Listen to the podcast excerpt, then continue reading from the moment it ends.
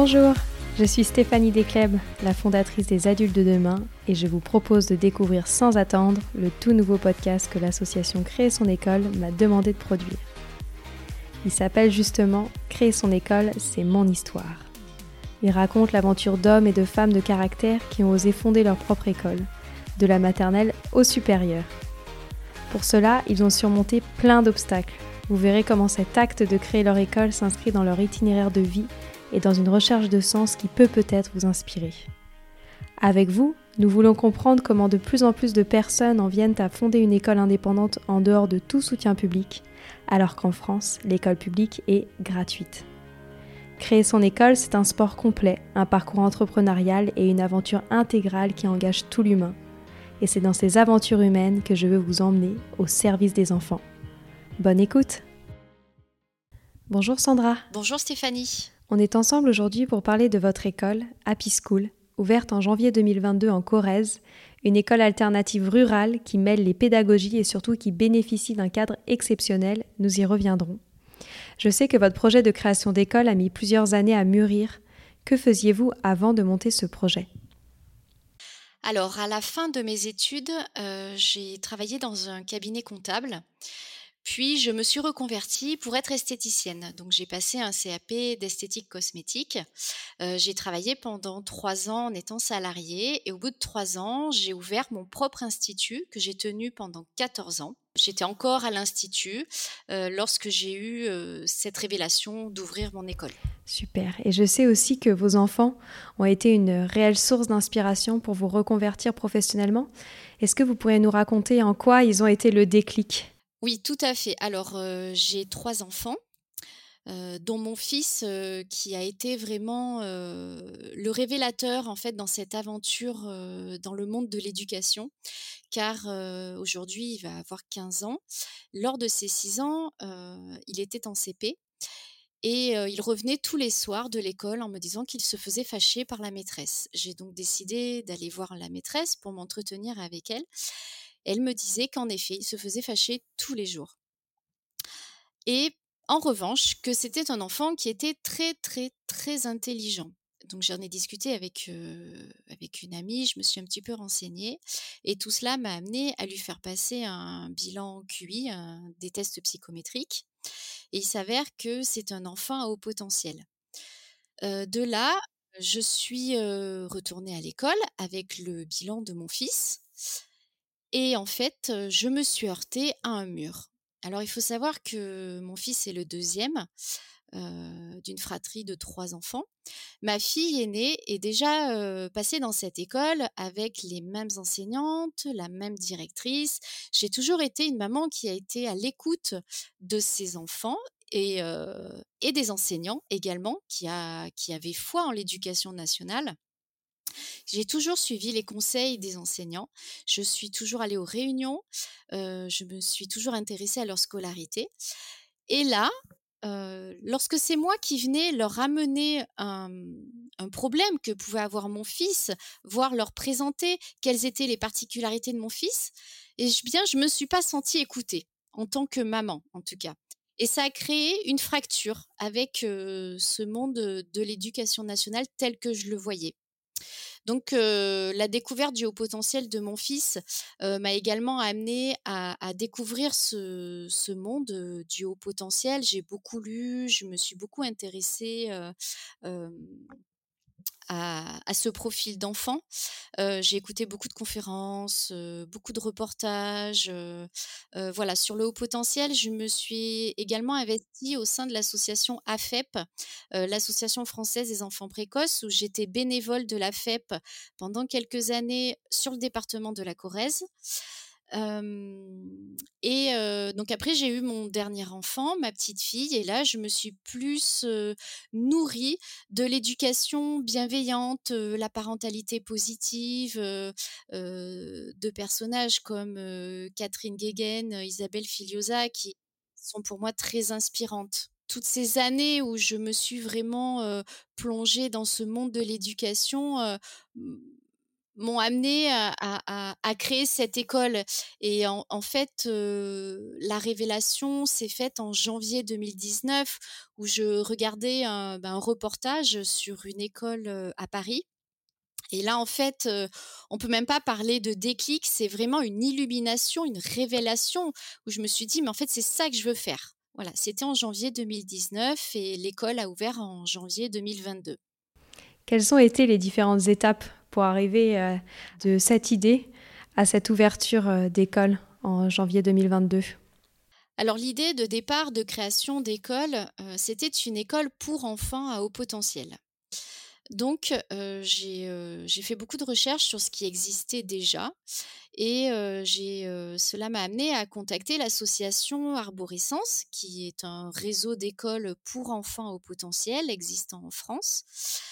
Et donc j'ai contacté l'école de Toulouse, qui est la plus proche de chez moi.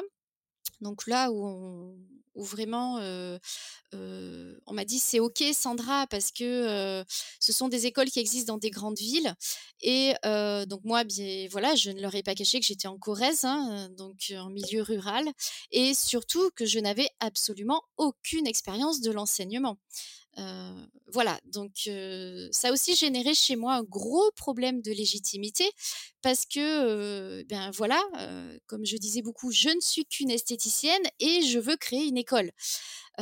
donc ça paraissait très ambitieux et en même temps, c'était vraiment ce que je voulais faire. Donc l'association Arborescence m'a dit c'est ok Sandra, nous on te suit, on te soutient, voilà, on veut vraiment des gens motivés. Donc j'ai dit ça c'est sûr, je suis très motivée, tu n'as plus qu'à chercher un local.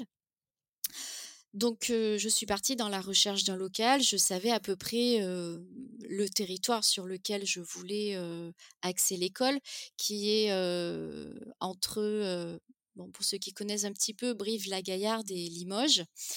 Et donc j'ai pris rendez-vous avec le président de la communauté de communes qui a tout de suite m'a dit bah, écoutez votre projet m'intéresse. Qu'est-ce que vous recherchez? Donc je lui ai dit bah, il me faut un local de tant de mètres carrés avec un jardin parce que l'extérieur l'environnement la nature est pour moi vraiment très important en fait dans une école pour le bien-être des enfants mais on y reviendra plus tard et il m'a dit, eh bien écoutez, je vois ce que je peux faire, je vous rappelle. Il m'a rappelé quelques jours après. Il m'a dit, j'ai deux locaux à vous proposer sur la commune de Salon-la-Tour.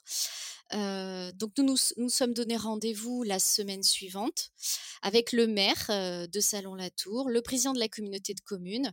Donc j'ai visité les deux locaux et donc je leur ai dit celui qui me convenait le mieux pour l'école. Et là, ben, en effet, ils m'ont proposé tous les deux de, ben, de rénover le local, de le mettre aux normes RP pour pouvoir nous le louer, pour pouvoir y mettre une école hors contrat. petit aparté qui a aussi toute son importance, le local se situe sous le même toit que l'école publique. En fait, nous sommes à l'étage de l'école publique et l'école publique est juste en dessous au rez-de-chaussée. Voilà donc ça, c'est pour le local. Après, donc je me suis mise à chercher un directeur, une directrice, en passant une annonce sur le site de créer son école. donc un directeur m'a répondu, mais finalement, bon, ça a duré quelques temps.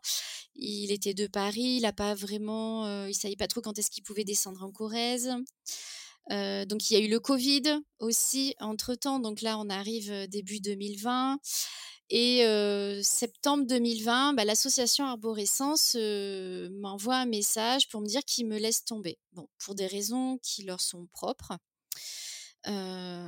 donc ça a été vraiment une descente aux affaires. Il faut quand même savoir que tout ce parcours a été des montagnes russes pour moi émotionnelles, avec des moments vraiment d'euphorie dès que j'avançais, mais aussi des, moments où j'ai l'impression de, de, descendre très très bas, tellement je me sentais découragée. Et, et, là, il y, a une des directrices de l'école d'arborescence qui m'a contactée et qui m'a beaucoup, beaucoup soutenue, qui m'a vraiment remonté le moral et qui m'a surtout fait prendre conscience. elle me disait, mais Sandra, tu as toutes les capacités, tu as fait tu en arrivé jusque-là toute seule. tu as le soutien de la mairie. Tu, peux continuer toute seule. Tu n'as pas besoin d'arborescence. Elle me dit, vas-y, je t'aiderai tout ce que je... tout mon possible. Mais surtout, continue ton aventure. Voilà. Donc, je l'ai grandement remercié et je lui voue une profonde reconnaissance. et j'ai continué et le projet a continué à mûrir et j'ai eu des demandes de parents qui m'ont contacté également et qui m'ont dit que leur enfant n'était pas forcément au potentiel ou qu'ils ne voulaient pas le faire tester. Donc, tout ça a mûri et je me suis dit, mais pourquoi finalement, comme j'étais plus liée avec le réseau arborescence, pourquoi ne pas ouvrir l'école à tout le monde en fait? Donc, donc j'ai lâché cette idée d'enfant au potentiel. on en accueille hein, de toute façon à l'école, voilà. Mais ça a été une école ouverte à tous finalement. Et ensuite, donc ensuite au niveau du, déroulé, donc l'arborescence m'a laissé tomber en septembre 2020 et en novembre 2020, toujours sur le site créer son école, une directrice enfin une directrice, une, ma future directrice a posté une annonce comme quoi elle avait les cinq ans d'expérience dans l'enseignement, elle avait le matériel pédagogique, mais elle n'avait pas le local. Moi, j'avais le local, mais pas, euh, les cinq ans. Donc, je l'ai contactée. Euh, elle était OK pour venir en Corrèze, car elle était de l'Ardèche. Et euh, nous avons échangé tous les jours au téléphone, nous nous sommes rencontrés le courant est vraiment très bien passé. On, s'est rendu compte qu'on avait, les mêmes philosophies, les mêmes valeurs, les mêmes façons de voir l'école. Elle a déménagé. nous avons déposé notre premier dossier au rectorat. Donc, on a, rédigé ensemble le projet pédagogique. On a déposé notre premier dossier. Je dis bien notre premier dossier car il n'y en a pas eu qu'un seul. fin janvier donc, ils ont trois mois pour s'opposer. Nous les avons rencontrés. Ils sont venus visiter le local. Et là, les travaux n'avaient pas débuté dans le local. Donc, on a eu une opposition parce que pour eux, le local était insalubre. Donc, très bien. donc, on voit ça avec l'archi, avec l'architecte, avec le maire. Donc, on fait les travaux. On attend la fin des travaux on redépose un dossier, en tout cas pour septembre 2021, c'était fichu. Donc on redépose un dossier dans l'espoir d'ouvrir au retour des vacances de Toussaint 2021, novembre 2021. Donc on redépose un dossier en juillet, une fois que les travaux étaient finis. Là encore, on repart pour trois mois. On attend que les inspecteurs reviennent, voilà, durant les trois mois. Et là, surprise, ils ne reviennent pas. Je reçois simplement une lettre commandée avec accusé de réception, avec une opposition. Voilà. Une opposition argumentée par le fait que, comme je n'amenais pas d'éléments dans mon dossier comme quoi les travaux étaient effectués, eux, ils considèrent, ils considéraient que les travaux n'étaient pas faits. Donc, ils s'opposent. Alors là, vraiment, j'ai été prise de colère. J'ai pris un avocat donc je lui ai expliqué tout, je lui ai amené les codes de l'éducation, je lui ai amené tout mon dossier qui, voilà, tout était clean de notre côté. L'avocat m'a dit de toute façon ils ne veulent pas que vous ouvriez cette école. Clairement c'était parce qu'on était au-dessus d'une école publique, voilà. Donc l'avocat a fait un, recours auprès de la rectrice et elle a levé l'opposition en décembre 2021, ce qui fait qu'on a pu ouvrir l'école en janvier 2022. C'est incroyable cette histoire et en même temps on voit que c'est pas par hasard si vous êtes retrouvé sur ce chemin, puisque c'est vrai que j'ai l'impression que vous avez rencontré plusieurs bonnes étoiles sur, sur votre cheminement vers Happy School. Quel bilan vous faites aujourd'hui de cette école? Alors je dirais que toutes ces étapes, puisque j'ai quand même mis trois ans pour monter cette école, ça a été pour moi j'essaie de voir la vie vraiment du côté positif et ça a été pour moi des expériences, mais qui m'ont apporté dans le sens où ça m'a permis, moi, en tant que personne, d'aboutir à, cette école et de la faire vivre telle qu'elle je la vis aujourd'hui. Si j'avais mis qu'un an, je, pense, je ne sais pas, hein, peut-être, j'aurais pas été assez prête finalement pour, pour la faire vivre en fait, cette école. Et donc il m'a fallu ces trois ans pour, pour me préparer. J'aimerais qu'on revienne sur deux particularités fortes de votre école. La première, c'est les choix pédagogiques que vous avez faits, parce que je sais que vous mêlez plusieurs pédagogies et en même temps, il est important de rappeler la, la, place de la nature euh, et l'ancrage rural de, votre école. Donc j'aimerais bien qu'on revienne sur cette première euh, spécificité euh, pédagogique de la Happy School. La particularité de, notre pédagogie, c'est qu'on n'en a pas, en fait. Je dirais que ce, qui, était important pour moi lors de la, des créations de ce projet, de cette école, c'est le bien-être de l'enfant voilà, comme je le disais tout à l'heure, Catherine Guéguen a été très inspirante et surtout son livre Heureux d'apprendre à l'école, car pour moi, un enfant qui arrive à l'école doit se sentir bien pour que les apprentissages se fassent naturellement. Si l'enfant il arrive stressé, voilà, il a mal au ventre le matin, il n'a pas forcément envie d'aller à l'école, il se sent pas bien psychologiquement ou dans sa tête, on peut essayer d'inculquer n'importe quel apprentissage, n'importe quelle pédagogie, ça n'ira pas. L'important, c'est l'enfant. et plutôt que de partir d'une pédagogie, donc en amont, et de l'inculquer à un enfant, on part de l'enfant, en fait, tel qu'il est, tel qu'il vient, ses particularités, ses besoins, et on voit qu'est-ce qui lui correspond le mieux en fait? Donc on va piocher un petit peu partout parce que je, je suis persuadée qu'il y a du bon et du mauvais partout. Et ça ne peut pas aller à tous les enfants, ça ne peut pas convenir à tous les enfants. Donc l'important, voilà, c'est vraiment le bien-être qu'on crée un climat de classe positif. Donc ça, c'est assez fort sur notre site internet. De cette relation aussi empathique enseignant-élève.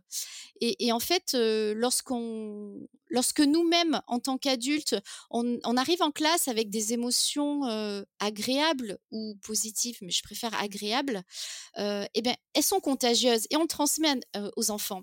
Si on arrive par, par l'autorité, par la punition, par la colère, forcément, ils vont faire pareil. Donc, on ne peut pas demander à des enfants d'être calmes et apaisés si on les punit, si on leur crie dessus. En fait, c'est pas comme ça que ça fonctionne. Les enfants ne font pas ce qu'on dit, ils font ce qu'on fait. Donc, c'est à nous à montrer l'exemple. Et je vois lorsqu'il y a des adultes qui viennent de, de, temps en temps visiter l'école, rester un petit peu avec nous parce que le projet les intéresse. en fait, à chaque fois, c'est ce qui ressort, ce côté apaisant. Et il y a aussi, pour conforter cet aspect bien-être de l'enfant, tout l'environnement de la nature. On va en forêt régulièrement. la cour de récréation des enfants, c'est un pré avec des arbres. Ils grimpent aux arbres. On, fait un potager. On, a un ruisseau pour se rafraîchir l'été. Il y, a une réelle connexion à la nature en fait qui est qui immuable. Voilà, ça fait vraiment partie de la pédagogie aussi. Une autre des spécificités dans votre histoire de création d'école, c'est le fort soutien que vous avez obtenu de la part de la mairie de votre commune. Est-ce que vous pourriez nous en dire plus et surtout pourquoi est-ce que vous pensez avoir obtenu un tel appui? Alors en effet, lorsque j'ai euh, rencontré le maire euh, pour la première fois en septembre 2019 euh, et qu'il m'a proposé ces deux locaux, c'est vrai que j'avais tellement entendu autour de moi que c'était très difficile de trouver un local pour une école. Et moi, en fait, j'ai passé un appel et j'ai tout de suite trouvé mon local. Alors, ça paraît comme ça incroyable. Et en fait, voilà, après, en discutant avec le maire, c'est vraiment une question de rencontre, une question de confiance je ne suis pas allée le voir avec un business plan, je ne suis pas allée voir avec un projet en main. j'ai juste, voilà, j'y suis allée seule avec moi-même. J'ai été authentique, j'ai été sincère, ce que je voulais faire, ce que je voulais proposer aux enfants. Et en fait, tout de suite, mon projet a été accepté. Et il n'y a pas eu qu'avec le maire. J'ai rencontré le député de la Corrèze, ça a été pareil. J'ai rencontré un sénateur. Et, en fait, tout le monde me suit. Et alors, je ne sais pas comment, je ne sais pas. et le maire, c'est ce qu'il a dit il me l'a encore dit cette semaine. il a dit ben, J'ai eu un très bon ressenti et aujourd'hui, il en est content. Et puis, il voit aussi qu'on est en milieu rural, il voit aussi le nombre de naissances et il sait qu'à terme, son école publique va fermer. Voilà, les inspecteurs vont finir, déjà là, ils perdent une classe cette année. voilà, il dit, là, il y a quoi? Il y a 3-4 naissances dans l'année, dans quelques temps, c'est une école qui va fermer. Ouais, c'est certain. Eh ben merci pour ce magnifique témoignage. On arrive déjà à la fin de cet échange et j'ai une petite euh, question que je pose euh, à tous les fondateurs euh, d'écoles qui passent dans ce podcast. Si vous n'aviez aucune contrainte financière, qu'est-ce que vous mettriez en place dans votre école? Alors déjà, j'augmenterai les salaires, c'est sûr, du, personnel qui, s'investit beaucoup. C'est beaucoup de temps, beaucoup d'énergie qui donnent beaucoup de, leur personne et de pouvoir mieux les récompenser financièrement, ça, ça serait génial. De, baisser les frais de scolarité pour les parents également. voilà. Ça, serait ça en fait, si vraiment il n'y avait aucune contrainte financière et puis bien sûr plus de matériel pédagogique, plus de sorties parce que c'est vrai que le milieu rural, eh bien on a le, on a ce calme, on a cette nature, et en même temps, pour aller en ville, il faut qu'on prenne un bus, il faut qu'on prenne le train, donc les transports ont un coût. Et voilà ce que, ce que je ferai de, de ce soutien financier. Eh bien, on vous le souhaite. Merci Sandra pour ce moment. Où nos auditeurs peuvent-ils retrouver la Happy School s'ils souhaitent avoir plus d'informations sur votre école? Alors, euh, nous avons le site internet euh, www.happyschool.fr. Parfait. Eh bien, on repartagera tout ça en description euh, de cet épisode. Merci beaucoup, Sandra. Merci, Stéphanie. Créer son école, c'est mon histoire est un podcast de l'association Créer son école produit par les adultes de demain. Créer son école est une association qui soutient la création d'écoles indépendantes pour mettre la liberté scolaire au service de tous les enfants. Elle accompagne juridiquement les écoles tout au long de leur vie, les forme, les met en réseau, les références dans son annuaire et les analyse dans son observatoire. Retrouvez toutes ces actions sur www.créer-son-école.com. Si l'épisode vous a plu, n'oubliez pas de laisser un avis ou une note sur Apple Podcast ou Spotify et surtout d'en parler autour de vous. À très vite pour un prochain épisode.